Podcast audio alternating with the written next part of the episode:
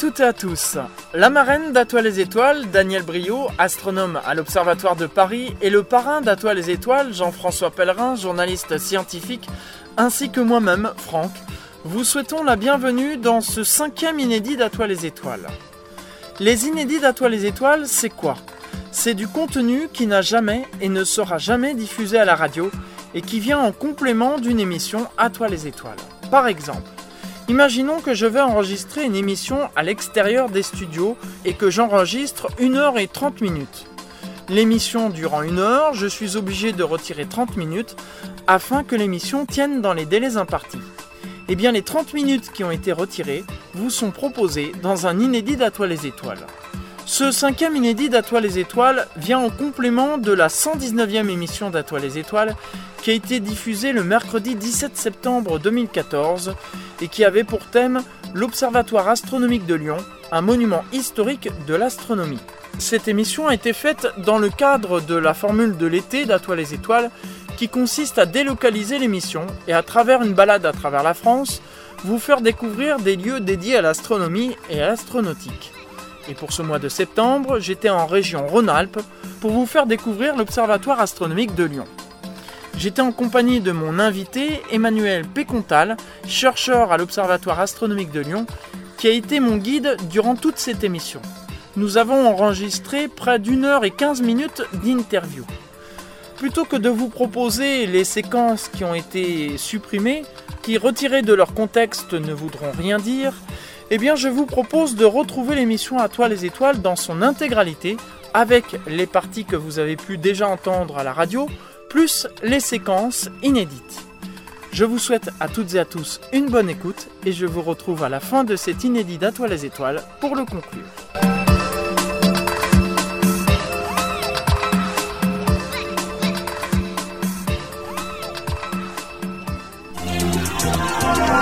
Idée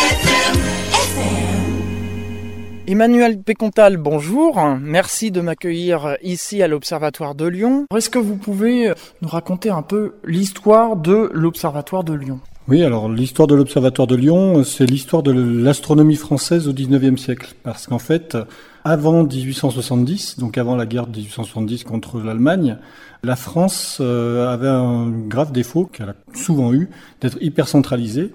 Tout se passait à Paris et l'astronomie était euh, parmi les sciences les plus centralisées. C'est-à-dire qu'il y avait un observatoire qui faisait l'astronomie en France, c'était l'observatoire de Paris. Et tous les anciens observatoires qui existaient au XVIIIe siècle avaient périclité euh, après la Révolution. Donc en fait, il restait l'observatoire de Paris principalement, un petit observatoire à Marseille qui venait d'être restauré, qui s'appelait succursale de l'observatoire de Paris à Marseille, pour voir à quel point c'est centralisé. Et il restait encore un peu d'astronomie à l'Observatoire de Toulouse. C'était ça le panorama de l'astronomie la, de française au, 19e siècle. Alors qu'ailleurs, toutes les grandes villes avaient un grand observatoire. Et quand on a pris cette euh, cuisante défaite contre l'Allemagne, des tas d'esprits ont commencé à dire euh, l'hypercentralisation est une des causes de la défaite. On a des universités qui sont pas assez fortes. Le grand exemple des universités de l'époque, c'était les universités allemandes justement.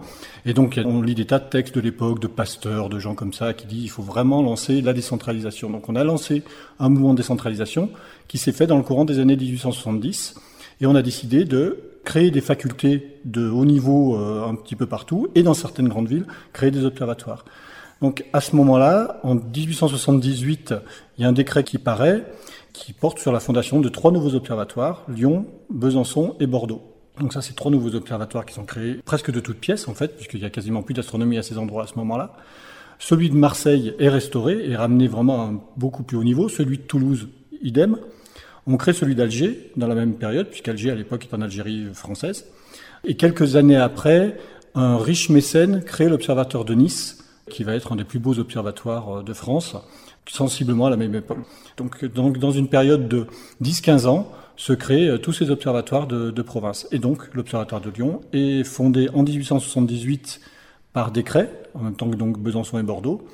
Mais il va vraiment commencer à travailler à partir de 1881, le temps que tous les, tous les bâtiments soient construits, euh, que tous les instruments soient installés. Et ces gros instruments seront finis d'installer en 1887 dans la première phase de l'Observatoire de Lyon, j'entends, puisqu'après d'autres instruments plus modernes au XXe siècle seront construits. Mais l'essentiel de l'Observatoire 19e siècle, et finalisé en 1887. Et là, on commence vraiment à faire de l'astronomie à, Lyon. Celui qui vient créer l'Observatoire de Lyon est un, un, jeune astronome de 34 ans à l'époque, qui s'appelle Charles André, et qui a la même histoire à peu près que tous les fondateurs de ces observatoires de province, qui sont tous des anciens de l'Observatoire de Paris, des jeunes qui étaient venus à l'Observatoire de Paris et qui avaient souffert le martyr sous la férule du directeur de l'Observatoire de Paris de l'époque, qui était Urbain Le Verrier, qui était une sommité de l'astronomie internationale. C'était le découvreur de la planète Neptune, celui qui avait découvert Neptune par le calcul, donc vraiment là, une gloire. C'était une gloire, mais malheureusement, c'était quelqu'un de, on va dire autoritaire, c'est un euphémisme. C'était vraiment quelqu'un de, très très très dur. Il y a eu des tas de, révoltes des astronomes pendant toute sa direction, qui a duré une vingtaine d'années. Toute sa direction est émaillée de, conflits avec les jeunes astronomes qui, eux, étaient venus se faire employer à l'Observatoire de Paris pour pouvoir venir travailler avec le brillant Urbain Le Verrier. Ils ont vite déchanté. Et tous ces jeunes, c'était des jeunes normaliens qui sortaient donc de l'école normale supérieure.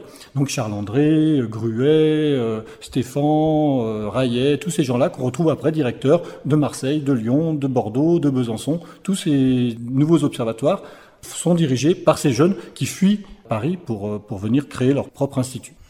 Alors la situation euh, géographique, euh, contrairement à l'observatoire de Strasbourg qui se trouve en centre-ville, euh, vous vous êtes éloigné quand même du centre-ville. Oui, oui. Alors c'est un peu bizarre d'ailleurs la création de l'observatoire de Strasbourg. Donc Strasbourg est exactement contemporain. J'ai oublié Strasbourg, mais à l'époque Strasbourg c'était tout nouvellement en Allemagne. Donc les Allemands viennent créer l'observatoire de Strasbourg. En fait, ils viennent créer tout un quartier de la ville de Strasbourg il crée l'université pour montrer le, prestige allemand, donc une, superbe université, un superbe observatoire, mais qui n'est pas dans les hauteurs. C'est pas optimal hein, comme position d'observatoire. Les Français qui vont créer les observatoires de province choisissent tous des sites à peu près identiques, c'est-à-dire un peu en, en bordure de grandes villes, si possible proche des grands centres universitaires, parce qu'à l'époque, les transports étant pas ce qu'ils sont maintenant ou ce qu'ils ont été peu de temps après, on n'avait pas envie d'aller construire des, des, observatoires euh, trop, trop reculés. Ça n'a pas forcément d'ailleurs été un très bon calcul. À la même époque, euh, nos amis américains étaient en train de construire des observatoires beaucoup plus reculés, beaucoup mieux positionnés que les nôtres. Bref, ça c'est notre histoire. Donc on crée des observatoires un peu en altitude et un peu en retrait des centres-villes. Donc vous voyez, euh, Nice c'est pareil, c'est un peu en bordure sur un mont. Euh, ici on est un peu en, altitude, à 300 mètres d'altitude, c'est pas gigantesque, hein, mais à l'époque, loin de la ville, d'ailleurs on voit des tas de coupures de presse à l'époque, disant quelle idée ils ont eu d'aller construire un observatoire si loin, euh, si inaccessible. Bon, ça reste un peu inaccessible, il faut monter à pied, mais, mais quand même c'est plus, c'est plus comme à l'époque. Donc en retrait des villes et un peu en altitude. On a donc vu pour l'historique de cet observatoire. Alors, euh, je vous propose maintenant qu'on passe aux, travaux pratiques et qu'on voit un peu euh, les différents instruments et une visite de, de l'observatoire et du site. Soit, allons-y. Nous voici en extérieur, donc dans le parc euh, de l'Observatoire de Lyon. Alors vous allez nous faire un peu une description de ce qu'on peut y voir.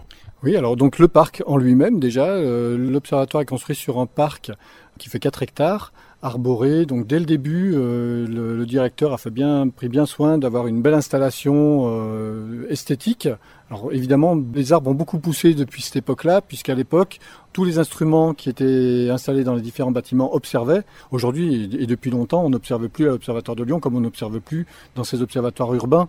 Donc euh, les arbres ont beaucoup poussé. Il faut bien imaginer à l'époque que tous les arbres qui étaient aux alentours des instruments ou n'existaient pas ou étaient beaucoup plus bas, c'était fait pour de l'observation. Là maintenant, c'est plus fait pour, euh, pour l'esthétique. Il y a plusieurs sortes de bâtiments anciens dans l'observatoire. Il y avait les bâtiments dédiés à l'observation ou la recherche. Euh, donc euh, là, par exemple, on a les, bureaux qui étaient installés dans ce bâtiment-là avec la bibliothèque. Derrière nous, on a les bâtiments qui contenaient des instruments. On va en discuter un petit peu. Mais il y avait aussi les bâtiments d'habitation parce que les astronomes de l'époque étaient tenus d'habiter sur le site parce qu'il fallait venir observer dès que le temps s'y prêtait. Et comme euh, à Lyon, comme, comme dans beaucoup de villes, euh, Strasbourg, ça devait être la même chose à l'époque, il fait pas toujours beau, donc l'observateur devait être prêt à aller observer dès que le temps s'y prêtait. Les astronomes habitaient là, donc il y a des maisons d'habitation, il y a la maison du directeur, le directeur était tenu d'habiter ici, il habite toujours là. Alors, euh, à l'entrée du parc, donc vous avez la, grande grille, et ce qui saute aux yeux, ce qui est vraiment une des images de l'Observatoire de Lyon quand on y arrive, c'est la grande tour que vous voyez ici avec cette espèce de pigeonnier là-haut. C'est le château d'eau.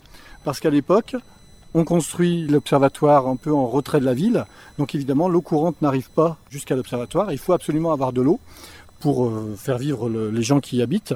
Et quand on lit les textes d'archives, il fallait absolument avoir une quantité d'eau suffisante pour éteindre un, éventuel incendie. Parce que tout l'éclairage de l'époque, c'est pas électrique, tout est au gaz. Il y a des risques d'incendie à tout moment, donc il faut avoir une, réserve d'eau suffisamment grande. Donc on a une, euh, pompe qui va puiser l'eau dans la nappe phréatique à 30 mètres de profondeur et qui euh, alimente, euh, à l'époque en tout cas, qui alimentait tout l'observatoire. Alors ça existe encore, mais maintenant l'eau des nappes phréatiques n'est plus potable à cause des pollutions diverses et variées et ça ne sert qu'à l'arrosage. On peut dire euh, quand même expliquer aux auditeurs, il y a un petit ronflement, c'est dû à la présence d'antennes euh, pour la téléphonie mobile. Voilà, on explique pour ces petits désagréments. Veuillez nous excuser. Donc on continue donc cette visite. On va se rendre à l'intérieur de ce château d'eau. Alors là, il y a toute une machinerie. Bah oui, toute une machinerie, puisque c'est la pompe, enfin le moteur de la pompe qui permettait de, récolter l'eau. Donc vous voyez la, marque euh, Perrin-Panhard, qui, qui était la, le, type de moteur de l'époque qu'on garde parce que c'est un objet patrimonial quand même. Alors évidemment, c'est pas relié directement à la science, mais euh, on conserve précieusement cette, cette belle mécanique. Ça peut se voir quand même dans les visites, non? On les montre aux journées du patrimoine. Par exemple, là, on va on va l'ouvrir pour la prochaine journée du patrimoine euh, le 21 septembre. C'est le genre de choses que qu'on ne montre que à cette occasion-là, parce que les gens, quand ils viennent visiter l'observatoire, c'est plutôt pour regarder le ciel, mais on montre aussi notre patrimoine, et ça, c'est un patrimoine euh, industriel intéressant. Et là, ça c'est le puits, le puits qui descend donc à 30 mètres. Alors là on voit mal parce que c'est un peu obturé par des planches, mais ça descend à 30 mètres de profondeur et c'est là qu'on va puiser l'eau. Petite visite qui n'est pas vraiment astronomique, mais c'était quand même sympathique de voir. Alors on va poursuivre cette visite. Les espèces de stèles qu'on voit dans la pelouse, ces espèces de, piliers, ils ont une, une vocation scientifique, c'était les mires d'alignement des instruments méridiens. Alors on rentrera un petit peu plus en détail sur ce que c'était qu'un instrument méridien qui permettait de faire l'astronomie de position. Et pour calibrer ces instruments, on avait besoin de mires qui étaient une référence fixe qu'on posait sur ces piliers. Donc là, on a une mire qui est exactement alignée avec un petit bâtiment qu'on voit là-bas derrière. Et là, le grand pilier qui est derrière est aligné avec un autre bâtiment, exactement le long de l'axe nord-sud, qui est justement le méridien. Alors là, on arrive devant un grand télescope. Alors ce télescope, en fait, euh, il est beau, il est, sympa, mais il n'a jamais fonctionné. C'est un télescope qu'on a mis dans la pelouse comme euh, un peu comme monument. C'était ce qu'on appelle un télescope de Schmidt, qui était censé être un télescope pour observer à grand champ pour des raisons diverses, il n'a jamais été terminé, il n'existe que sa structure. Le miroir n'a jamais été fini de polir. Donc en fait, il a été installé là. On a mis au fond euh, du béton pour l'équilibrer, pour remplacer le poids du miroir. Et il y a, vous voyez les, jolies étoiles qui sont dessus, la, petite planète Terre. C'est une école qui est venue le décorer. Et maintenant, ça reste notre euh, totem à l'entrée du parc. Là, on est dans une région où il y a quatre des bâtiments principaux de l'observatoire historique. Et que, comme vous voyez, donc il y a quatre maisonnettes. Et ces quatre maisons, en fait, sont alignées sur l'axe est-ouest. Parce que deux de ces bâtiments contenaient les instruments méridiens. Donc les instruments de méridien, c'était des lunettes qui n'observaient que dans la direction nord-sud. C'est-à-dire qu'elles n'étaient pas capables de suivre une étoile dans sa trajectoire apparente autour du pôle. Parce que vous savez, comme la Terre tourne, les étoiles semblent décrire des cercles autour de l'étoile polaire. Et quand on veut les observer, ou quand on veut observer un astre, quel qu'il soit, il faut que le télescope suive et tourne en même temps que la rotation de la Terre. Les instruments méridiens, on ne faisait pas ça. L'idée de l'instrument méridien, c'était de mesurer la position pour faire des catalogues d'étoiles, pour euh, voir au cours du temps si euh, elles changeaient de position les unes par rapport aux autres. Il y avait des tas d'applications de l'astronomie de position. C'était vraiment les fondements de l'astronomie. Donc en fait, ce qu'on faisait, c'est qu'on observait uniquement dans l'axe nord-sud et on regardait à l'oculaire de la lunette et on voyait filer les étoiles, puisque comme on ne suit pas, la rotation de la Terre faisait que dans le champ, on voyait passer l'étoile. Et on avait un fil dans l'oculaire, et quand elle passait exactement à un fil, on notait l'heure. Ça donnait une des coordonnées de l'étoile. Et on avait aussi des cercles gradués dans la direction nord-sud qui permettaient de mesurer la hauteur. À tout moment, chaque étoile était mesurée, et on notait la valeur de ce qu'on appelle la déclinaison, qui est l'équivalent de la hauteur, et de l'ascension droite, qui est l'équivalent de l'étoile. Et avec ça, on faisait des catalogues qui étaient très précieux. Tous les observateurs de l'époque avaient un instrument méridien. Donc il y avait le grand instrument méridien qui était dans le grand bâtiment méridien et le petit méridien qui était dans le petit bâtiment méridien. Donc le grand méridien, c'était vraiment Rolls-Royce des instruments de pointé de l'époque qui permettaient d'avoir une, finesse de mesure des, positions des étoiles extrêmement grande. Alors avec celui-ci, notamment, des résultats fondamentaux qui a été obtenus à l'Observatoire de Lyon sur le grand cercle méridien, euh, c'est la confirmation de la mise en évidence du déplacement des pôles géographiques de la Terre. Que les pôles géographiques de la Terre bougeant, alors je ne parle pas des pôles magnétiques, hein, les pôles géographiques, c'est-à-dire l'axe de rotation de la Terre ne coupe pas la Terre exactement au même point au pôle sud et au pôle nord. Alors ces mouvements sont très faibles, c'est des mouvements de quelques dizaines de mètres. Donc ça veut dire que les effets sur la position des étoiles sont sur des très très très petits angles. Il faut vraiment être capable de mesurer les angles apparents des étoiles, de position des étoiles, avec une très très grande précision. C'était ce qui avait été fait. Alors cette euh, découverte avait été faite par euh, indépendamment par un, Allemand qui avait commencé à voir l'effet, un Américain qui avait vu la périodicité, mais le, premier qui a obtenu une très longue période de mesure, c'est un jeune astronome qui est observé ici à l'Observatoire de Lyon et qui a euh, confirmé pour la première fois sur une grande séquence temporelle la variabilité de la position du pôle géographique. Donc ça, c'était un des résultats qu'on pouvait obtenir avec ces mesures. Alors c'était un résultat de travaux très longue haleine, parce que euh, typiquement, il a commencé à observer en 1883 et son article paraît en 1894. Donc il y a 10 ans d'observation où on observe toujours les mêmes étoiles, parce que plus on les observe, plus les erreurs statistiques qu'on fait sur les positions diminuent. C'est vraiment un travail de romain. Parce qu'en plus, je vous disais qu'il faut être capable de mesurer le passage de l'étoile sur un fil le temps de passage. Et ce temps de passage, il faut être capable de l'estimer au dixième de seconde près. Déjà physiologiquement, mesurer le dixième de seconde, c'est quelque chose d'épouvantablement compliqué. Donc il y avait des tas de techniques, je ne rentre pas dans les détails, on, les a beaucoup explorés dans les archives pour voir comment ils faisaient. C'était vraiment très très astucieux, très ingénieux. Et en même temps, ils étaient obligés, pour arriver à faire ça, non seulement de, bien contrôler leur instrument, donc pour ça que vous avez les mires de part et d'autre, mais il fallait aussi contrôler les astronomes eux-mêmes. Donc ils avaient inventé des machines qui permettaient de calibrer les astronomes eux-mêmes pour mesurer l'erreur que chaque astronome faisait sur les mesures, pour l'entraîner d'abord et pour après être capable de mesurer son erreur personnelle. Donc, tout ça rentrait en ligne de compte pour arriver à obtenir les, les mesures les plus fines qu'on puisse avoir à l'époque et qui exploitaient la technique de la lunette elle-même. Donc ça, c'est le grand cercle méridien. Il y a à côté le petit cercle méridien, qui lui euh, est beaucoup plus petite taille, qui est essentiellement fait pour former les astronomes à ce genre de technique. Il n'avait pas la même précision que l'autre, et il est posé sur un site qui est en fait un point géodésique, parce que les, tout premiers qui ont, utilisé ce site-là, c'est pas les astronomes, c'est des géodésiens qui étaient venus ici à l'époque où on refaisait la triangulation de la France, euh, juste pareil, après les années 1870 pour refaire la carte française. Et euh, l'Observatoire de Lyon était un des points fondamentaux. Et le point fondamental était sur le petit méridien qui est là. Donc là, donc vous avez les deux bâtiments méridiens. À gauche, le bâtiment, donc toujours dans l'axe est-ouest, le bâtiment euh, qu'on appellerait recherche, maintenant on l'appelle pavillon Lagrange parce qu'il y a un buste de Lagrange dessus. Lagrange, le grand fondateur de la mécanique céleste, donc euh, ce qui trône à l'entrée du, du, bâtiment. Donc là-dedans étaient les bureaux et la bibliothèque. Et tout à fait de l'autre côté, à droite, vous avez toujours dans ce prolongement est-ouest, vous avez le bâtiment, ce qu'on appelait météo, qui était là où se faisaient toutes les mesures météorologiques. Parce qu'à l'époque, il n'y avait pas encore la séparation météorologie-astronomie. Ça commençait à venir. D'ailleurs, quand on regarde les archives, on voit que les instances nationales disaient on voudrait que les observatoires astronomiques se concentrent sur l'astronomie et Lyon fait trop de météorologie.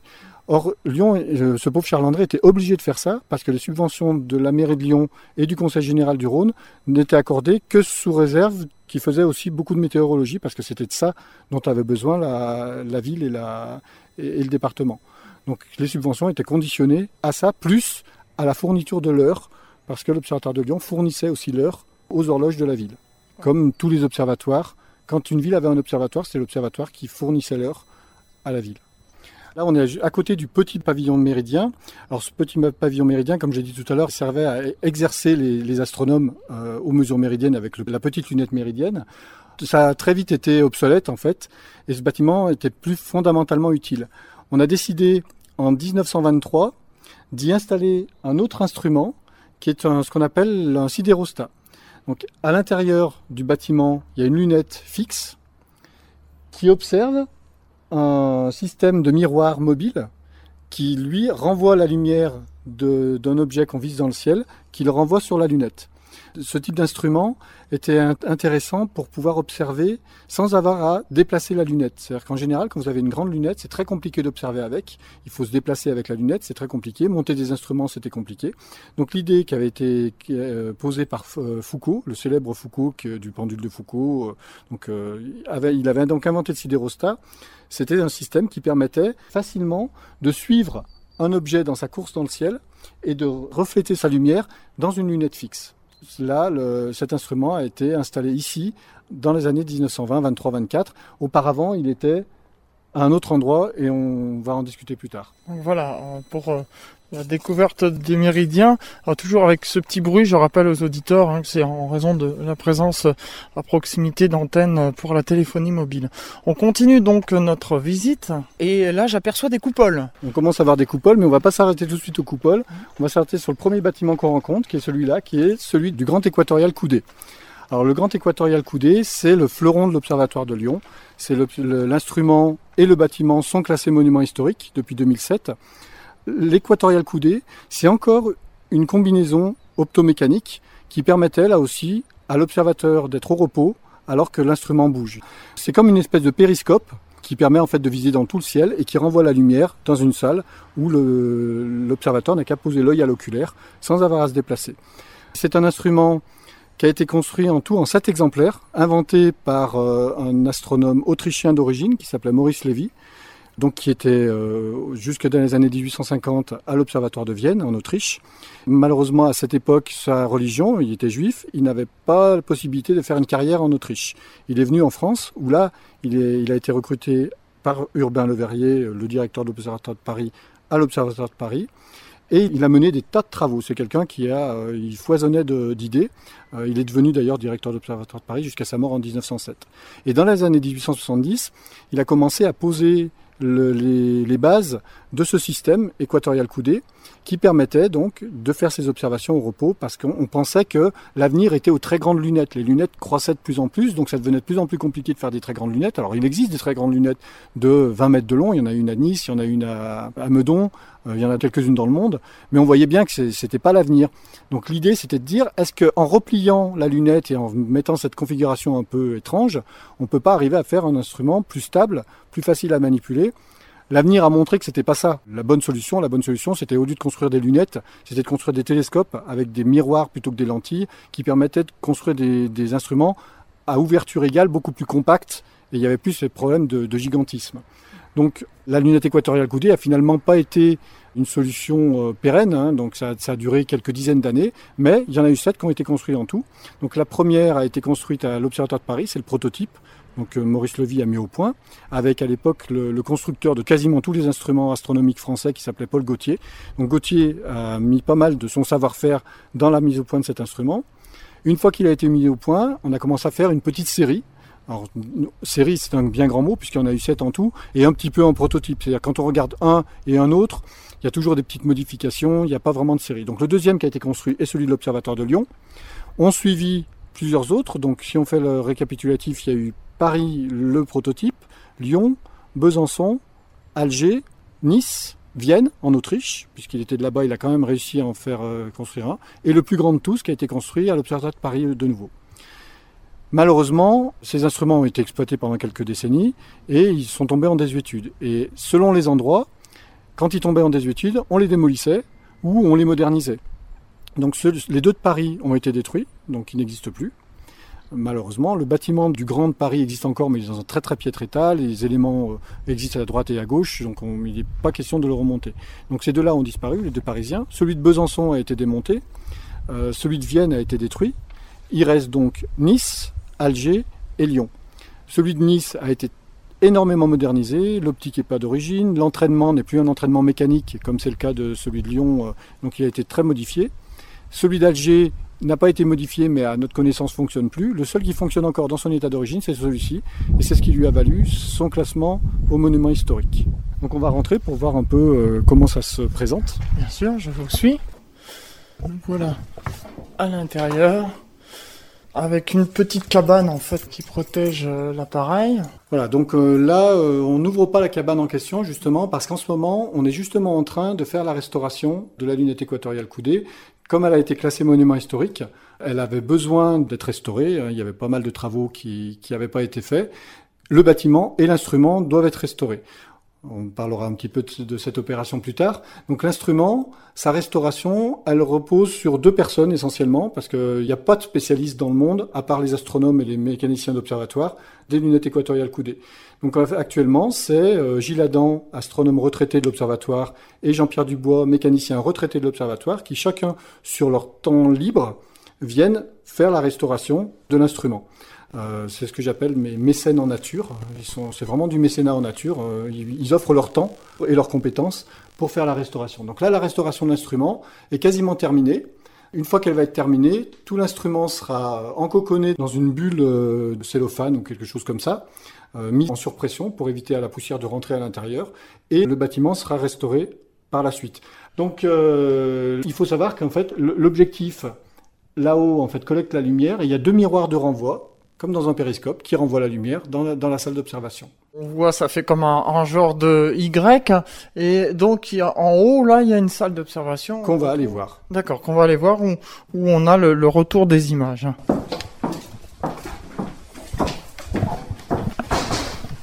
Voilà, donc là, on se retrouve dans la pièce du haut, où est renvoyée l'image. Exactement. Donc là, malheureusement, manque une partie qu'on a démontée, qui est vraiment le porte-oculaire et tout l'environnement très joli en cuivre et en laiton. Euh, on l'a démonté parce que comme il y a beaucoup de circulation en ce moment à cause des travaux, c'est une pièce un peu facile à démonter, un peu chère. On ne veut pas risquer de la, voir disparaître.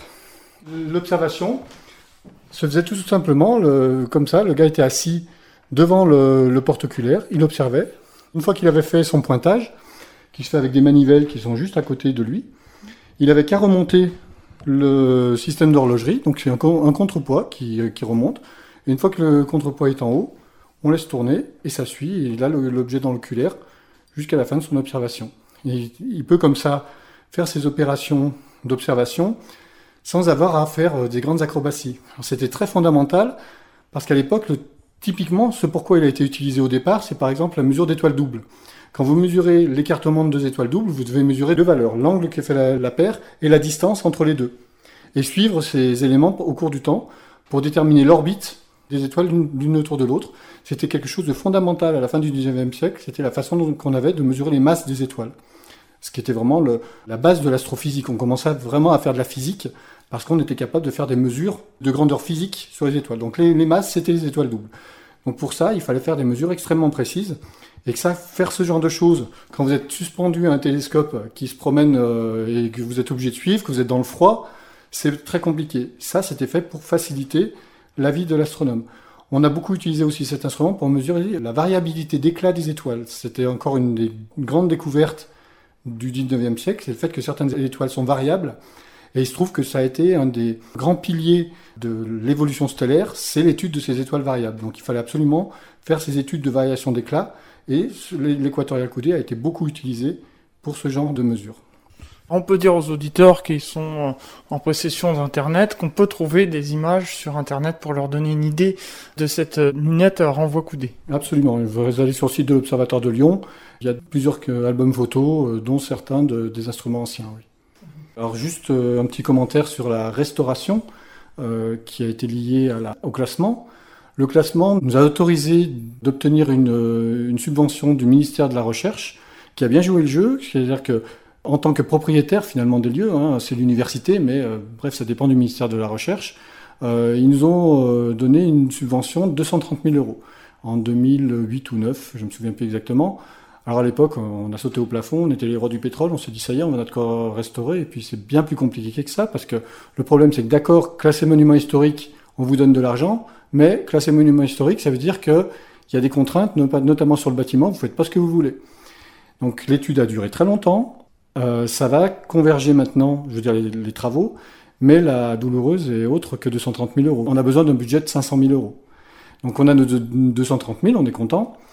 Maintenant, il faut chercher d'autres subventions. Donc là, maintenant, on a attaqué des recherches de mécènes, et on en a un, il faut reconnaître, qui a répondu très vite, c'est la Fondation Total, qui vient de nous donner 150 000 euros supplémentaires. Donc 230 000, 150 000, on s'approche doucement, on n'y est pas encore. Alors ce qu'on a fait, c'est qu'on a ouvert une souscription publique. Cette souscription publique, elle s'adosse à une autre fondation qui s'appelle la Fondation du patrimoine, qui est une fondation que les amoureux de patrimoine et de monuments historiques connaissent très bien, qui sert justement à aider les restaurations de, tas de monuments divers et variés. Ici, à deux pas d'ici, elle a fait la restauration d'Aqueduc, euh, voilà. Et donc elle héberge une souscription publique. Donc j'encourage tous vos auditeurs à aller sur le site de l'Observatoire de Lyon euh, ou sur le site de la Fondation du patrimoine et chercher Observatoire de Lyon dans la Fondation du patrimoine. Et il y a une page qui permet de donner. C'est déductible des impôts. Vous ne payez que le tiers de ce que vous donnez au bout du compte. Si les gens se, sont intéressés, n'hésitez pas. Chaque euro est bienvenu. Voilà, appel aux bonnes volontés. On va continuer. on, va, on va descendre. il y a quelque chose de très intéressant et très original descendre quelques marches. Alors voilà, en descendant au sous-sol de, ce, de cet équatorial coudé, on arrive à l'extrémité d'une grande galerie. On est les seuls à posséder dans tous les observatoires. Et elle a une histoire bien particulière. La raison pour laquelle Charles André a voulu construire cette très grande galerie de 130 mètres de long, c'était qu'il menait, quand il était à l'Observatoire de Paris, il menait des recherches sur la, la diffraction de la lumière, qui en fait était en lien avec euh, des phénomènes euh, instrumentaux qui apparaissaient quand on observait le passage de Vénus devant le Soleil. Quand le Vénus passe devant le Soleil, le moment des contacts, qui devrait être très franc, très net, est rendu flou à cause des faits qui à l'époque n'étaient pas compris. Et Charles André a fait sa thèse sur ce sujet-là parce que il se trouve que le passage de Vénus devant le Soleil, à cette époque-là, revêtait une importance absolument fondamentale. Ces passages permettaient de mesurer la distance de la Terre au Soleil. C'était la méthode qu'on pensait être la plus précise pour mesurer la distance de la Terre au Soleil. Et le problème, c'est que les, des passages de Vénus devant le Soleil, il y en a deux par siècle. Un à une année, un autre huit ans après, et après, il faudra attendre 120 ans pour avoir le suivant. Il y en a eu un en 1874 et un autre en 1882. 1874, Charles André, encore astronome à l'Observatoire de Paris, fait partie des missionnaires qui sont envoyés dans le monde entier, parce qu'il faut l'observer à plusieurs endroits. Il part à Nouméa, et il se rend compte que l'idée qu'il avait sur l'effet de la raison de l'effet de cette image floue était fausse. Donc il, creuse ça et en 1876 il passe sa thèse et en faisant beaucoup de travaux. Alors à l'Observatoire de Paris il avait du mal parce qu'à l'époque il était fâché avec Urbain Le Verrier, comme tout le monde était fâché avec Urbain Le Verrier. Donc il s'était retranché à l'école normale supérieure d'où il était originaire de formation, où il avait accès à une grande cave qui lui permettait de faire ses tests. Et quand il est venu à l'Observatoire de Lyon, donc il était nommé en 1878 directeur, il veut absolument pouvoir continuer ses travaux et il fait construire cette grande galerie de 130 mètres de, long pour continuer de mener ses travaux. Donc on va la traverser. Alors typiquement, le genre de manip qu'il faisait, il mettait ses instruments d'observation à cette entrée-là, au départ de la galerie, et tout à fait à l'autre bout, il avait des mires, une espèce de, de disque lumineux, devant lequel passaient des petits points sombres qui simulaient les passages de Vénus devant le Soleil. Et il faisait ses expériences pour voir à quel point c'était la diffraction ou les aberrations des lunettes qui étaient responsables de ça. Et il a conclu que c'était la, diffraction. Et il avait raison. C'est très ingénieux, dites-moi. Très ingénieux, absolument. Et cette galerie a après été utilisée pour maintes autres euh, expériences qui avaient essentiellement des expériences optiques où il y avait besoin de, ce grand dégagement abrité. Donc voilà, là, on est à mi-chemin. Donc à mi-chemin, si on sortait là, on sortirait au niveau du bâtiment météorologie. On était tout à l'heure des, des, quatre bâtiments en, est-ouest. Donc on arrive à l'autre extrémité, l'extrémité nord de la, galerie, qui ressort juste au niveau du château d'eau. Un des intérêts de cette partie-là, c'est que précédemment, à partir de 1908, a été reçu un nouvel instrument de grande taille, c'est le sidérostat dont j'ai parlé tout à l'heure, qui initialement était installé ici. C'est-à-dire que la lunette fixe était posée dans la galerie, et le sidérostat, lui-même qui est un système de miroir qui tourne, qui est donc tout un système mécanique, était monté sur rail. On sortait de la galerie à l'extrémité nord pour qu'il voit le ciel et qu'il renvoie la lumière dans la lunette. On sortait pendant la nuit et le jour, on le re-rentrait dans la, dans la galerie. Et de 1908 jusqu'aux années 1920, on l'a utilisé comme ça jusqu'à ce que le directeur suivant dise ça ne peut plus aller parce que le problème de cette euh, extrémité de galerie, c'est qu'elle est assez encaissée et on n'a pas un très grand dégagement du ciel. Donc on a une portion du ciel visible assez faible. Donc il a décidé de le déplacer et d'aller l'installer au niveau du petit bâtiment méridien qu'on a vu euh, précédemment. Sa dernière utilisation, euh, a été pour des expériences de mesure de transmission de la lumière à travers différents gaz. L'idée c'était de, tester la composition de l'atmosphère. Donc on testait différents composants et on faisait la spectroscopie de la lumière qui traversait différents éléments, donc à travers de très très grands tubes qui faisaient justement 100 mètres de long pour permettre d'avoir une, une bonne exploration des gaz qu'on testait. Là nous sommes sortis de la galerie, nous sommes revenus donc devant les coupoles. Voilà, donc là on est dans la partie sud de, l'observatoire, euh, où sont les, coupoles qui contiennent les instruments qu'on appelle équatoriaux. On a parlé tout à l'heure des instruments méridiens qui pointent que nord-sud, et les instruments équatoriaux, c'est ceux qui sont capables de pointer dans toutes les directions. Alors on les appelle équatoriaux parce qu'ils ont un type de monture dont un des axes pointe l'axe polaire, et donc euh, le plan perpendiculaire à cet axe-là, c'est l'extension de l'équateur terrestre. Donc la plus ancienne des coupoles, c'est celle-ci, qui date de 1881. Donc la coupole Brunner, on l'appelle coupole Brunner parce qu'en fait elle contenait un instrument qui était la lunette, une lunette construite par les frères Brunner, qui étaient deux des grands constructeurs d'instruments de l'époque. Alors on va le rentrer dedans, mais vous allez voir que malheureusement l'instrument n'est plus là, il ne reste plus que son pied. la lunette est en cours de restauration elle aussi. Comme je vous disais tout à l'heure, on n'a pas tous les moyens qu'on veut pour faire les restaurations. Donc on concentre les moyens sur les instruments fondamentaux. Donc actuellement, c'est la lunette équatoriale coudée. On fera plus tard la restauration du sidérostat dont je vous ai parlé tout à l'heure. On a commencé à la faire, ça sur nos propres moyens, parce qu'il n'y a pas de bâtiment. Le sidérostat, c'est vraiment une, euh, mécanique essentiellement. Donc euh, tout, tout, ce qui nous manque, c'est du temps. Donc là, en ce moment, les services techniques viennent de terminer un grand projet dont je vous parlerai plus tard. Donc là, ils ont du temps libre, donc on les utilise pour ça. Donc là, on a, relancé une, autre restauration, celle du, du et le Brunner. Donc cette lunette-là, on va la faire aussi euh, sur les temps libres. La coupole, elle fait combien oh, Elle fait 4 mètres de diamètre, euh, elle n'est pas immense. Hein. la lunette elle-même, c'est une lunette qui fait 18 euh, cm d'ouverture. C'était ce qu'on appelait les petits équatoriaux dont étaient munis tous les observatoires de cette époque-là. Celui-ci a beaucoup servi à observer le Soleil, les taches solaires. Euh, il y a eu beaucoup d'observations d'étoiles doubles dessus aussi. voilà, mais les étoiles, les étoiles les plus brillantes. Tant qu'elles sont suffisamment brillantes, on réservait ces instruments petits. Et dès qu'il s'agissait d'objets plus faibles, c'était l'équatorial coudé qui était utilisé parce que son ouverture est plus grande, il fait 35 cm d'ouverture, ce qui permet de collecter plus de lumière. Donc là, vous voyez la, monture typique des instruments de l'époque, la monture équatoriale, avec l'axe de rotation de la monture qui est euh, orienté sur le pôle nord, sur le pôle nord céleste, monture équatoriale. Donc une fois qu'on a pointé l'objet, on n'a plus qu'à tourner autour de cet axe-là avec un entraînement mécanique. Donc la coupole fonctionne encore, euh, donc elle, je répète, elle date de 1881, donc elle tourne, elle s'ouvre, mais là, encore, elle a besoin de, pas mal de restauration. Aujourd'hui, c'est pas encore quelque chose de très spectaculaire, mais dans nos projets, euh, ça fera partie du parc instrumental qu'on fera visiter, avec lequel on observera, parce qu'on n'a pas dit ça tout à l'heure, mais tous ces instruments historiques, tant qu'ils fonctionnent, on fait observer le public avec. Évidemment, on fait plus de science avec, euh, avec ces instruments-là, mais quand on fait des ouvertures au public, le public peut voir l'instrument lui-même, qui est une belle pièce, et observer le ciel avec ces instruments. Ce sera le cas du Brunner quand il sera euh, sorti de, de, ses caisses et quand on aura vraiment tout rénové. on peut expliquer aux auditeurs que le cimier, en fait, c'est deux petites trappes hein, qui s'ouvrent de chaque côté. Exactement, deux petites trappes, et puis la trappe euh, au zénith s'ouvre aussi et en arrière. Donc il y a trois trappes en tout. Il y a deux trappes latérales et une trappe du cimier euh, au zénith. Voilà donc pour cet observatoire. Et on va poursuivre avec euh, les autres à l'extérieur. La coupole suivante, c'est une petite coupole qui a le doux nom de coupole tonneau, parce que c'est un petit peu la taille d'un tonneau. Elle a une histoire un peu rigolote, celle-ci. On n'a pas d'archives sur elle. On ne savait pas trop d'où elle sortait. Et à force de farfouiller, on a réalisé qu'elle avait été construite juste au retour d'une grande mission d'observation d'une éclipse solaire totale qui passait en Espagne euh, et en Afrique du Nord. Donc le Bureau des longitudes avait confié des instruments à tous les observatoires et chacun avait son poste pour aller observer l'éclipse de soleil. Charles André donc a eu euh, avec l'observatoire de Lyon a eu quelques-uns de ces instruments et est allé observer à Tortosa donc euh, en, en, Espagne.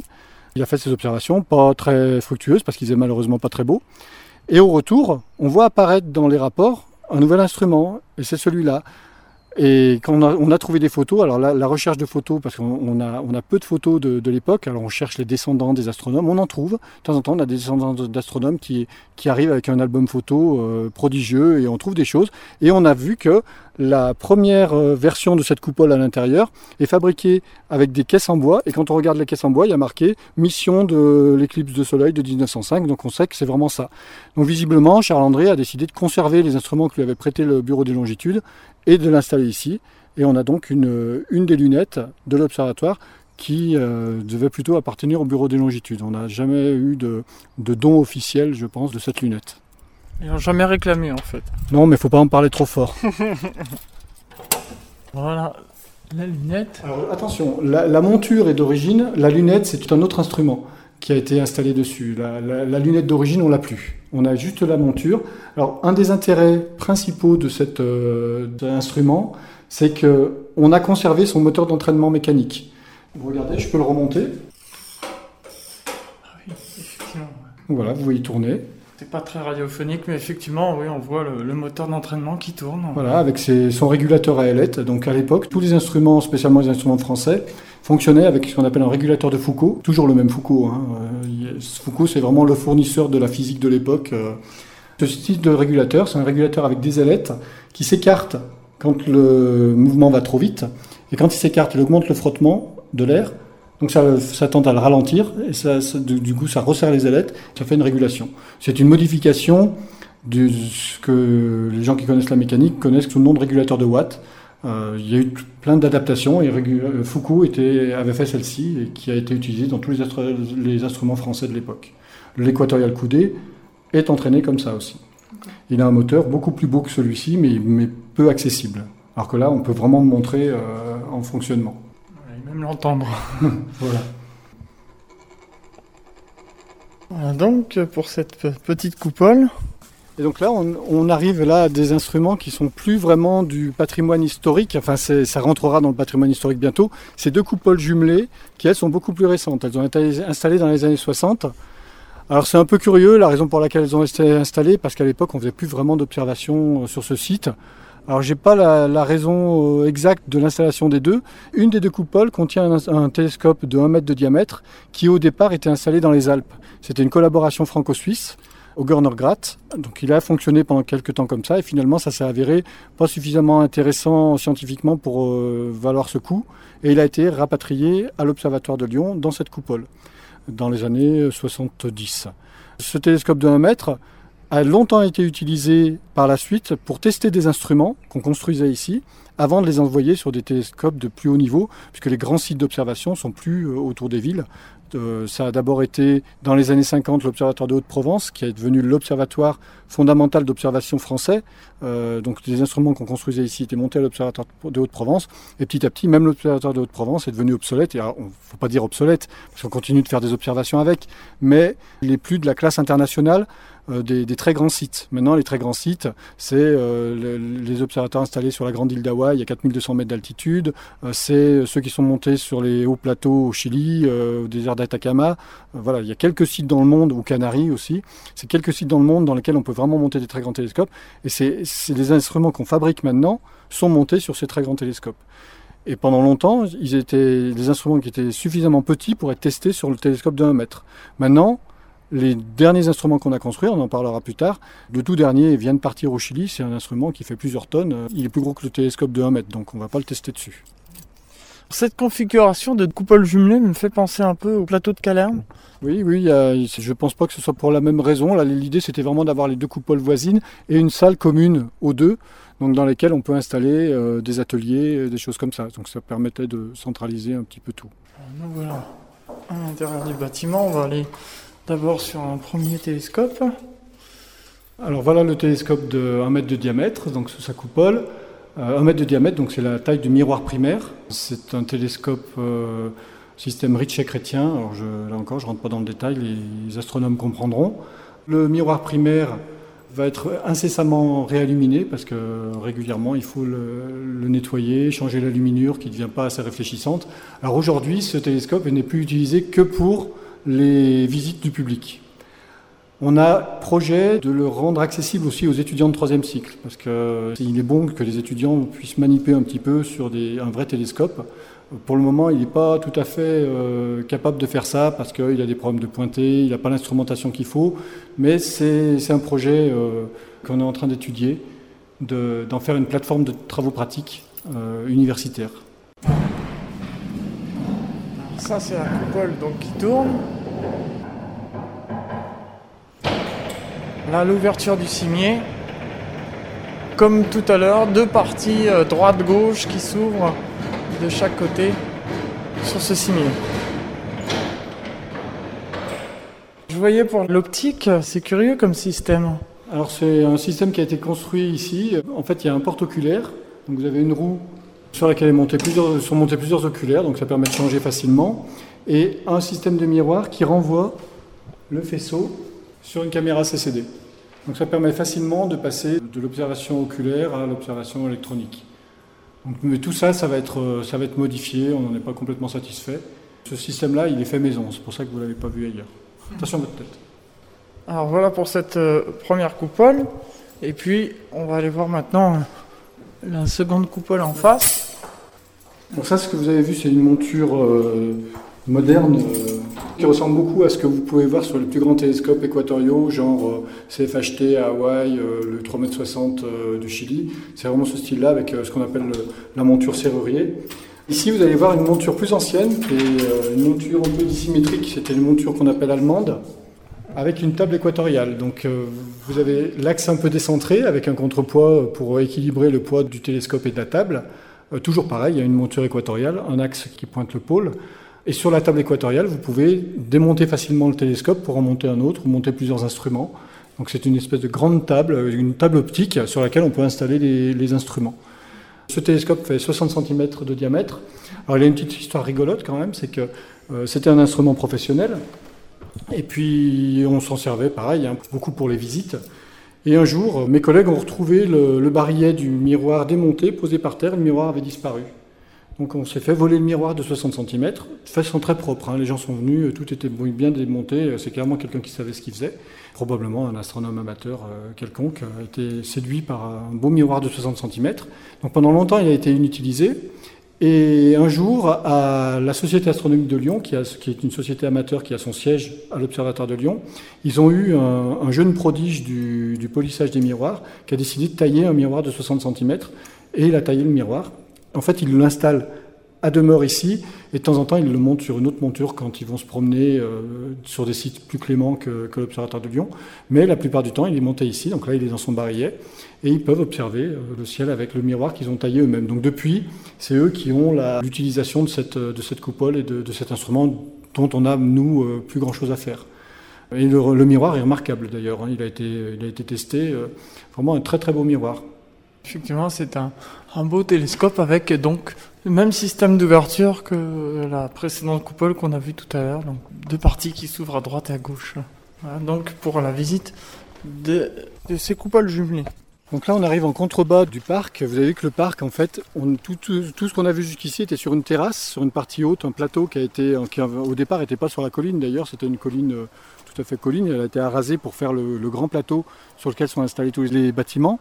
Euh, et là, on est en contrebas et on approche d'un petit bâtiment qui est très particulier, qui s'appelle le pavillon du magnétisme. Parce qu'à l'époque, au début de l'observatoire, il y avait des études du géomagnétisme qui se faisaient. Et au tout départ, ils s'étaient installés sous le pavillon météorologique qu'on a vu tout à l'heure. Et alors, or, les, mesures étaient très perturbées parce qu'il suffisait du moindre élément métallique ferromagnétique pour perturber des mesures aussi fines. Donc il a été décidé de construire un, un bâtiment qui ne contienne aucun métaux ferromagnétique. Donc c'est-à-dire que tous les métaux qui sont là-dedans sont ou du zinc ou des choses comme ça. Il n'y a pas de fer, il n'y a aucune pièce. Enfin, maintenant il y en a parce que vous voyez les fenêtres, par exemple, il y a des grilles qui ont été posées pour préserver d'éventuels vandalismes. Mais à l'époque où c'était un instrument de mesure du, magnétisme, il n'y avait absolument aucune pièce euh, métallique euh, ferromagnétique à l'intérieur. Donc on a fait des mesures du magnétisme, géomagnétisme pendant des années ici. Et en 1894, euh, est arrivé le tramway en bas, sur la place de Saint-Genis-Laval. Alors ça a l'air loin comme ça, mais suffisamment près pour perturber toutes les mesures. Donc les mesures ont commencé à être abandonnées de jour. il n'y avait plus aucune mesure de jour qui se faisait ici, à cause du passage du tramway euh, à partir de 1894. Alors là, on va retourner vers des bâtiments plus modernes maintenant. Oui, absolument. Donc là, maintenant, on reste dans les contrebas de la, terrasse et on arrive sur un bâtiment, c'est typiquement le bâtiment universitaire des années 60. Là encore, quand vous allez vous promener dans les observatoires de province, quasiment toujours vous avez ce style de bâtiment. C'est-à-dire que quand les observatoires ont été, rattachés aux universités, quand les universités ont commencé à devenir des universités un peu plus de masse, il y a eu plus de, personnel, on a eu besoin d'avoir beaucoup plus de bureaux. Donc ça, c'est un bâtiment typiquement euh, béton. Euh, euh, si vous allez sur le campus de la Doua à Villeurbanne, vous allez voir à peu près les mêmes en plus grand. C'est ce qu'on appelle maintenant le bâtiment recherche, où sont quasiment tous les bureaux des chercheurs. Et euh, prolongé par une salle de conférence qui a été construite récemment, dans les années 2000. Alors justement, quel genre de recherche on fait ici à l'Observatoire de Lyon? Alors les, recherches sont assez variées. En fait, l'Observatoire de Lyon, ce qu'on appelle le Centre de recherche astronomique de Lyon, le CRAL, qui est euh, l'unité mixte CNRS Université, est bilocalisé. C'est-à-dire qu'il y a une partie qui est ici sur l'Observatoire, c'est l'essentiel, et une autre partie qui est à l'École normale supérieure, qui est à Gerland, à, à Lyon. Là-bas, il se fait essentiellement des recherches de physique théorique stellaire, où on travaille sur le, les étoiles, les atmosphères des étoiles, les intérieurs des étoiles. Ici, c'est plutôt la cosmologie euh, et beaucoup la cosmologie observationnelle. C'est-à-dire qu'on observe les, galaxies très lointaines, on regarde comment elles se distribuent et on essaye d'en tirer des conclusions sur leur formation, sur l'origine de l'univers. Il y a une équipe très forte qui s'appelle GALPAC, qui veut dire Galaxy Physics and Cosmology, hein, euh, bref. Donc il y a de la cosmologie et de la physique des galaxies. Alors cette physique des galaxies et cette cosmologie, on l'aborde par plusieurs biais. Il y a donc l'observation, on construit des instruments qui sont dédiés à l'observation de ce type de galaxies. On a après des gens qui font des modèles physiques de, de tous ces objets-là, qui essayent de comparer ce que prévoit la théorie et ce qu'on observe. On a des gens qui font ce qu'on appelle des simulations numériques, c'est-à-dire qu'ils ils ont des, ordinateurs en batterie euh, très puissants et ils font des simulations de cubes d'univers, c'est-à-dire qu'ils fabriquent un, un, un morceau d'univers sur la machine et ils le font évoluer avec le temps, là encore en mettant toutes les recettes physiques qu'on peut imaginer avec la physique qu'on connaît. Et là encore, on compare les résultats que donne la simulation numérique avec les observations. En général, ça colle pas. Et on est content quand ça colle pas parce que ça veut dire qu'il y a quelque chose qu'on n'a pas compris.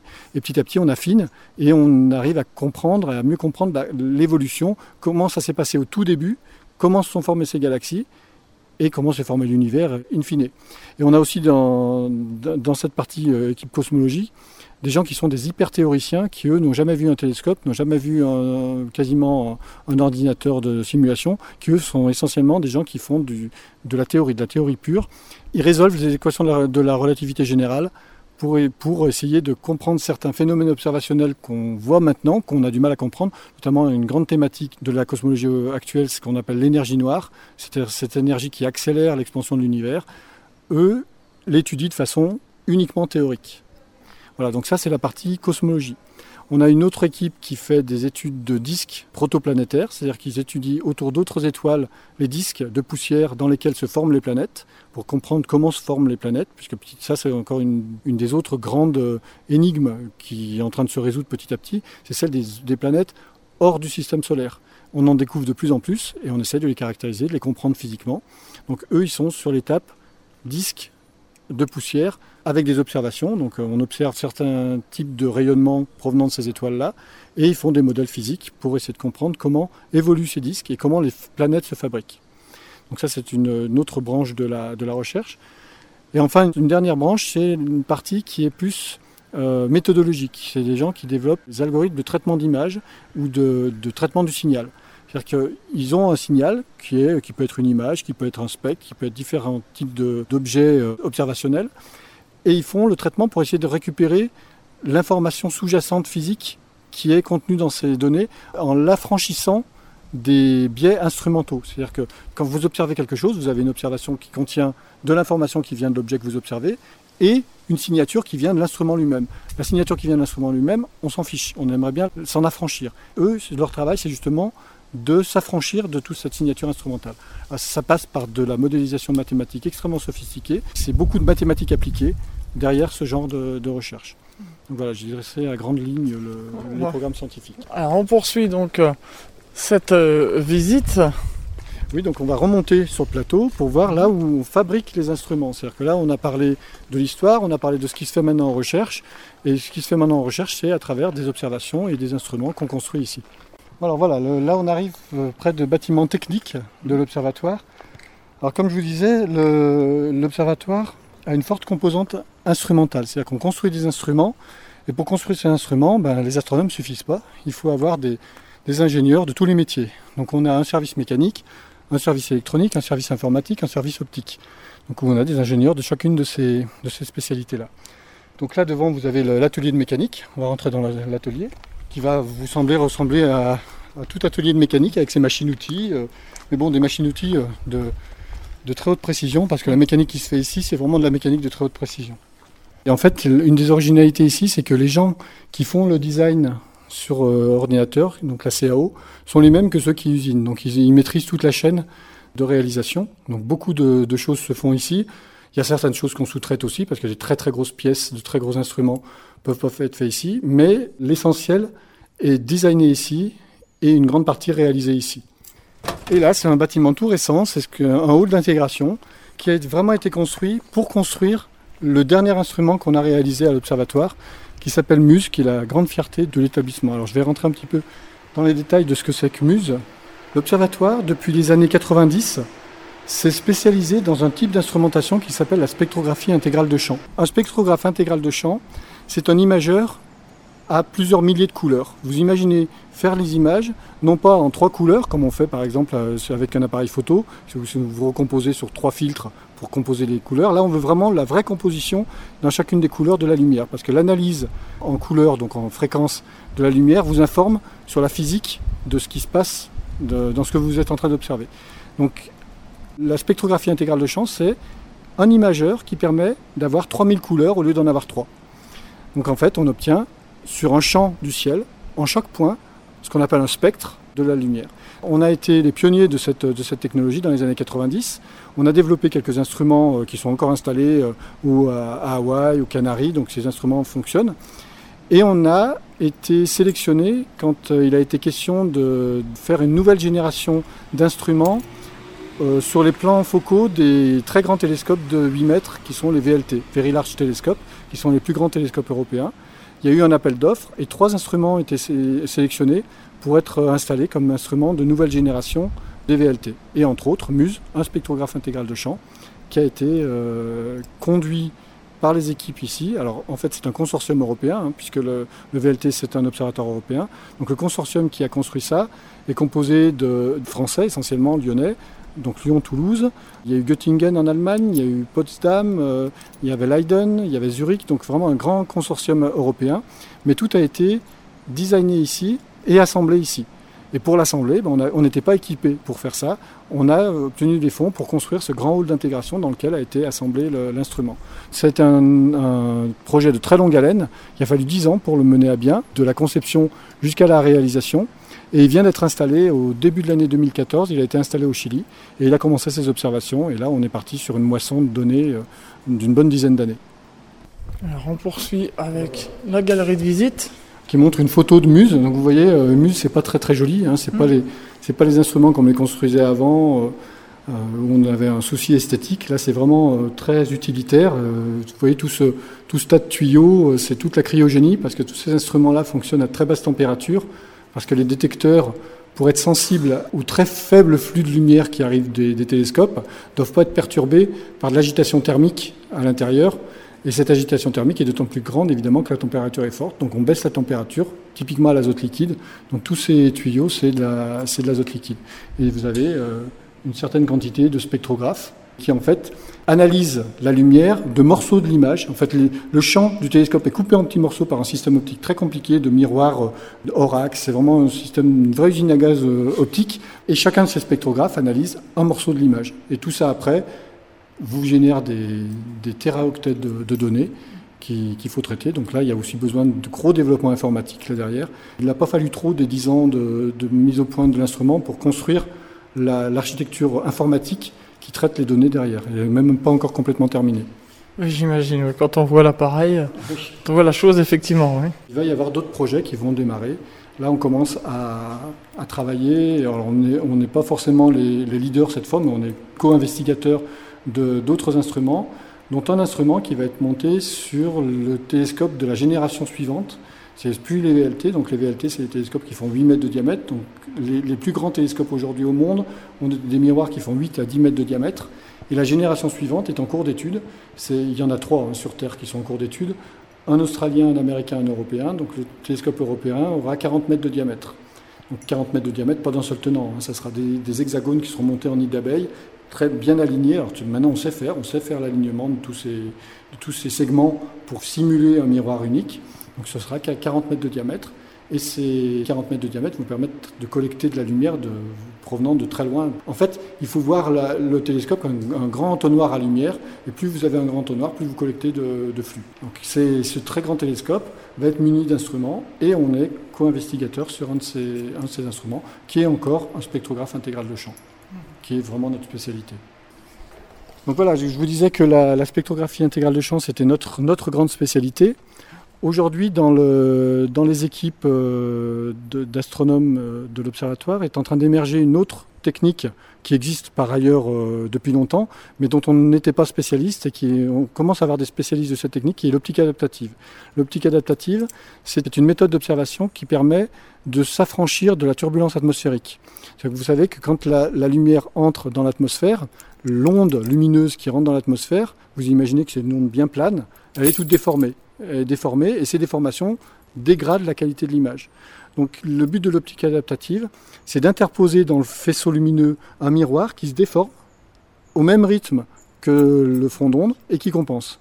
Alors dit comme ça, ça a l'air facile, mais c'est éminemment compliqué, parce qu'il faut d'abord mesurer cette déformation qui se produit à des dizaines de kilomètres d'altitude, et après il faut asservir le miroir pour qu'il fasse exactement le contraire et à des fréquences très grandes, on parle de 100 fois par seconde. Hein. Donc euh, c'est très compliqué. Et on a des gens maintenant qui travaillent là-dessus en ce moment, qui commencent à faire de la recherche et développement sur ce type d'optique adaptative. Donc ça sera une autre des spécialités qui va émerger euh, prochainement de l'observatoire. Voilà donc pour euh, cette visite de l'extérieur de l'observatoire de Lyon. On va revenir dans une pièce pour voir euh, d'anciens instruments avant de, parler un peu des actions près du, scolaire et du grand public et puis de conclure cette émission euh, à toi les étoiles euh, fortement passionnante. Nous voici revenus dans le bâtiment au début de l'émission où on peut voir, j'ai envie de dire, des pièces de musée. Carrément, des pièces de musée. Alors là, on est donc dans la, bibliothèque ancienne de l'Observatoire. Maintenant, on s'en sert plus de bibliothèque, on s'en sert essentiellement de salles de conférences, de réunions et euh, d'expositions. Donc on expose quelques instruments anciens qui ne sont pas reliés à l'observatoire quand il était ici. Cet instrument-là, typiquement, il date de 1745. Donc c'est un instrument du XVIIIe siècle. C'est ce qu'on appelle un quart de cercle, ce qui permet de mesurer la position des étoiles. C'est l'ancêtre des cercles méridiens dont je parlais tout à l'heure, qui permettent d'observer dans le plan méridien et de, mesurer la position des étoiles. C'était ce genre d'instrument, donc qui ressemble, vous imaginez, un gros sextant. Le quart de cercle étant un quart de cercle, comme son nom l'indique, le sextant étant un sixième, d'où le terme de sextant. Donc vous avez un quart de cercle gradué, une lunette dessus, et vous orientez le quart de cercle en hauteur, et ça vous permet de pointer l'instrument. Et là encore, vous mesurez le temps auquel l'étoile passe au méridien. Et pareil, vous reportez ce point-là sur vos catalogues, et vous construisez des catalogues d'étoiles. Donc les catalogues d'étoiles étaient construits avec typiquement ce genre d'instrument. Alors celui-ci, n'appartenait pas à l'Observatoire de Lyon initialement. Il appartenait au Bureau des longitudes, encore, mais au Bureau des longitudes d'il y a très longtemps. Et c'était un très grand astronome de l'époque qui s'appelait Lalande, qui était vraiment le, pape de l'astronomie euh, internationale de l'époque, de la fin du XVIIIe, début du XIXe siècle, qu'il avait confié à un érudit de l'Ardèche, qui était un astronome amateur, mais euh, de bon niveau, et qui faisait des observations avec dans son petit observatoire de, Vivier euh, en Ardèche. Et quand il est mort, le Bureau des longitudes a demandé que ces instruments soient rapatriés à l'observatoire de Lyon. C'est pour ça qu'on a hérité de, cet instrument. On a là-bas, au fond de la salle, le petit cercle méridien dont je vous parlais tout à l'heure, celui sur lequel s'entraînaient les, astronomes dans le temps. Typiquement, ce genre d'instrument qui ne, bouge que dans une seule direction, hein, mhm. nord-sud. Euh, donc vous pointez la hauteur, vous avez des microscopes qui vous permettent de lire les graduations pour avoir une mesure très précise de la hauteur. Et pareil, vous mesurez le temps de passage au méridien de, l'étoile. Donc ça, c'est un instrument qui a été restauré tout récemment. Et on a son, donc son grand frère, le grand cercle méridien. Là, on n'en a qu'une photo, parce que le grand cercle méridien n'est plus à l'observatoire. Le grand cercle méridien de l'observatoire a été d'abord prêté à la Cité des sciences de la Villette. Et malheureusement, vous êtes, une, vous êtes dans la région parisienne. Je vais faire une contre-publicité à la Cité des sciences de la Villette, qui nous ont fait quelque chose de dramatique. Ils ont abîmé le grand cercle méridien. C'est-à-dire que la richesse de cet instrument, vraiment le top du top de la technologie, c'était son système de gravure. Il y avait un lame d'argent avec des gravures d'une précision diabolique, ce qui se faisait mieux à l'époque. Quand on l'a prêté à, la Cité des sciences, ils ont trouvé que c'était un peu trop corrodé, ce qui était vrai, c'était un peu oxydé, et ils n'ont rien trouvé de mieux que de le sabler. Donc ils ont, ils ont arraché tout le lame d'argent, il n'y a plus de graduation. On l'a pas vu tout de suite, c'est quand il est revenu, quand ils ont eu plus besoin de la, lunette, qu'elle est revenue dans les années 2000, on s'est rendu compte de dégâts, le mal était fait. Maintenant, la lunette vient d'être confiée il y a quelques années à, une autre structure muséale qui est le musée des Confluences, qui est ce grand musée qui est en train de, voir le jour à Lyon, qui s'appelle les Confluences justement parce qu'il est au confluent du Rhône et de la Saône. Je ne sais pas si vous avez vu, si vous allez à Lyon, vous voyez que ça, hein, au confluent, un grand bâtiment moderne en, verre, en acier, euh, très beau. La lunette va être exposée pendant plusieurs années au musée des Confluences. Donc vos auditeurs qui passeront à Lyon dans les années qui viennent pourront voir la lunette méridienne au musée des Confluences. Et on a un autre, un autre instrument historique qui date, lui, de la fin du XVIIIe siècle, qui est un autre quart de cercle, comme celui que vous voyez là-bas, mais plus grand, qu'on appelait les quarts de cercle muraux, qui étaient fixés à un mur et qui, qui appartenait au Lalande, dont je vous ai parlé tout à l'heure. On lui avait confié. Et il a servi à faire la première mesure précise de la distance de la Lune à la Terre. Donc celui-ci euh, appartient à l'observatoire et a été confié au musée des Confluences. Et, toute dernière pièce que je veux montrer, on va l'exposer pendant quelques temps jusqu'à ce que le coudé soit fini de restaurer. C'est le moteur d'entraînement de l'équatorial coudé. Donc ça, ce système mécanique, avec son régulateur à ailette, comme vous avez vu tout à l'heure sur le, petit télescope, c'est un plus gros régulateur à ailette, un système d'engrenage qui permet de faire l'entraînement du, coudé. Donc tout ça, c'est le moteur mécanique, purement mécanique, d'entraînement du, du, coudé qui fonctionne comme une horloge. C'est le cas de dire. Il vient d'être restauré par un horloger euh, d'art qui s'appelle l'horloger de la Croix-Rousse à Lyon. Voilà pour euh, ces pièces de musée vraiment passionnantes. Puisqu'on arrive bientôt au terme de cette émission, avant de, conclure, j'aimerais qu'on parle des actions auprès du scolaire et du grand public. Alors ces actions-là, euh, moi j'y participe en tant qu'astronome parce qu'on demande aux astronomes un peu de contact, mais l'organisation proprement dite repose sur une cellule euh, dédiée à la diffusion des connaissances et ma collègue qui est chargée de communication va pouvoir vous en parler mieux que moi. Caroline Villade, bonjour. Alors parlez-nous de, de ces actions. On a des actions à destination des scolaires et à destination du grand public, donc le but étant de, de sensibiliser à l'astronomie dans les deux cas. On accueille de nombreuses classes tout au long de l'année, donc euh, des primaires euh, jusqu'aux classes de, de terminale, voire même euh, un peu plus loin, qui viennent visiter l'observatoire, mais pas que, qui viennent aussi faire des ateliers, qui viennent faire des manipulations, des mesures, un peu en quelque sorte comme d'être dans un laboratoire finalement. Ils sont dans un laboratoire et ils se mettent dans la peau d'un chercheur pendant une heure ou deux et ils peuvent découvrir les métiers de l'astronomie. Le but étant de les sensibiliser très tôt en fait à la science, voire de les diriger vers, euh, vers une carrière scientifique. Donc bien sûr tous les ateliers sont adaptés au niveau, qu'ils soient donc soit des jeunes qui ont 7-8 ans ou qu'ils soient beaucoup plus grands. Et en une année, on accueille à peu près 3500 scolaires qui viennent visiter euh, l'observatoire. On a aussi des actions qui sont à destination du grand public, avec des soirées d'observation mensuelles. C'est vraiment les actions qui sont les plus répétitives. Donc tous les mois, s'il fait beau, hein, bien sûr, les, gens vont pouvoir venir, petits et grands, pour observer le ciel, donc avec la lunette équatoriale coudée quand elle est en état de marche, quand elle sera bientôt d'ailleurs. Et puis avec le télescope de 1 mètre, ils peuvent aussi découvrir les constellations dans le parc.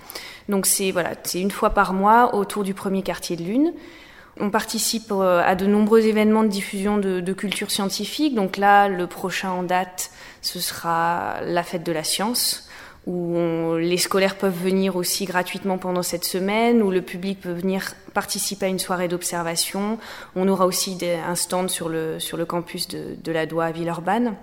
Euh, on a fait nos portes ouvertes dernièrement, donc euh, on a accueilli près de 2000 personnes sur ces portes ouvertes, c'était en juin de l'année dernière, où là, c'est montrer l'activité du laboratoire, c'est sensibiliser bien sûr à l'astronomie, mais c'est surtout montrer donc les thématiques de recherche, ce que les, ce que les chercheurs ici font, les ingénieurs, les techniciens, et tout le monde participe, donc c'est vraiment un événement euh, très important et très intéressant parce que les chercheurs mettent la main à la pâte ainsi que l'administration, tous les techniciens sont là pour ouvrir les portes du laboratoire et faire découvrir aux, gens, au public qui vient donc de Saint-Genis mais aussi de Lyon. On a beaucoup de monde qui est venu de Lyon pour visiter l'observatoire.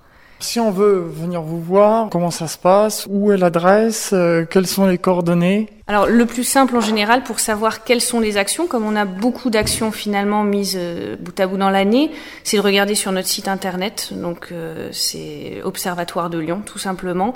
Et dans la rubrique Sciences pour tous, vous avez donc tous les événements, les conférences, euh, les portes ouvertes, aussi les événements auxquels on participe qui sont organisés par d'autres, comme la nuit d'équinoxe ou d'astro. Voilà, et donc juste en regardant sur notre site internet, vous pouvez nous contacter directement, regarder les événements et voilà. L'adresse du site Alors c'est observatoire.univ comme université lyon1.fr. On arrive donc au terme de cette émission à Toile d'étoiles et comme le veut la tradition, eh bien je demande toujours aux invités un mot pour conclure, le mot de la fin. Donc honneur aux femmes, on va commencer par euh, Caroline Villatte.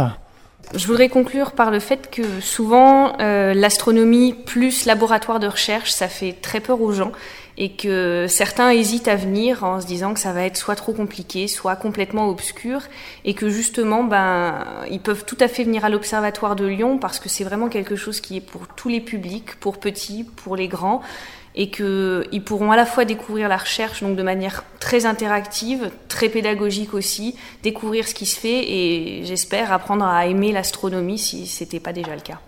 Merci Caroline Villatte. Emmanuel euh, Pécontal, le mot de la fin. Eh ben, je voudrais parler un petit peu de la, la, spécificité de notre site sur lequel le public vient nous rendre visite. Euh, il pourra voir vraiment un panorama de l'évolution de l'astronomie. C'est-à-dire qu'on a, on a la chance d'avoir sur un site des, instruments euh, historiques et patrimoniaux euh, passionnants, des choses qui étaient la pointe de l'astronomie de la fin du 19e siècle, et en même temps des objets qui sont la pointe de l'astronomie de demain. C'est-à-dire que là, par exemple, nos dernières portes ouvertes, à 50 mètres de distance, on passait de 1887 à euh, un instrument qui va être exploité jusqu'en 2025. Donc on offre chez nous un très grand panorama de l'histoire de l'astronomie et c'est une richesse qu'on veut surtout pas perdre. Il est souvent question, pour des raisons diverses et variées, de déménager les observatoires de leur site historique sur les campus. Ça s'est malheureusement fait à plusieurs endroits. Toulouse a été débarqué de son site euh, historique. Marseille l'a été il y a quelques années. Bordeaux, c'est en train de se faire. On fait partie euh, des petits villages gaulois qui résistent encore et toujours à l'envahisseur.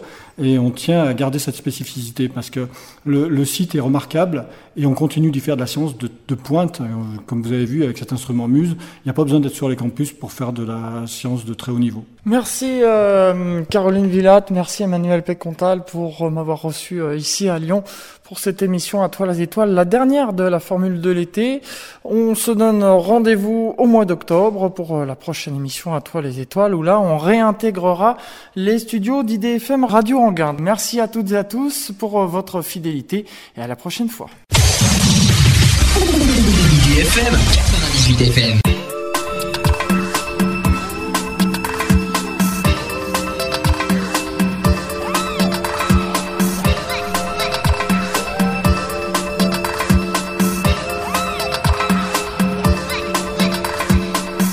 Se termine ce cinquième inédit d'Atoile les Étoiles qui venait en complément de la 119e émission d'Atoile les Étoiles qui a été diffusée le mercredi 17 septembre 2014 dans le cadre de la formule de l'été et qui avait pour thème l'Observatoire astronomique de Lyon, un monument historique de l'astronomie, avec comme invité Emmanuel Pécontal, chercheur à l'Observatoire astronomique de Lyon, et Caroline Villatte, chargée des relations extérieures. Je vous donne rendez-vous pour la prochaine émission d'Atoile les Étoiles qui fait sa rentrée et qui reprend en direct depuis les studios d'IDFM Radio Anguin puisque l'été est terminé.